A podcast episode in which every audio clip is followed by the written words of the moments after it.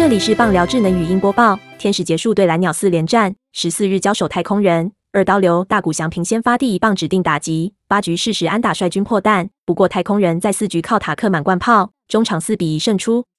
大谷翔平首局首打席击出游击平飞球遭布阵出局，三局下第二打席则击出右外野深远高飞球遭到接杀。六局下缠斗对决，频频将球打成界外，但最终吞下三振。八局下，大谷翔平在以二垒有人时上场打击，面对太空人后援投手格雷夫曼，断棒打出游击滚地球，还打穿对手布阵形成一支安打，带有一分打点，自己再靠脚程上到二垒。大谷翔平这一支安打的击球初速仅五十五点八英里，是本季第二慢，仅次于四月份对战游骑兵所击出的二十七点五英里击球初速。此一四打数一安打，带有一打点，打击率零点二六七，连四场安打，今年累计八十五分打点，并列大联盟第二。多亏大谷翔平适时安打，天使免遭太空人玩疯。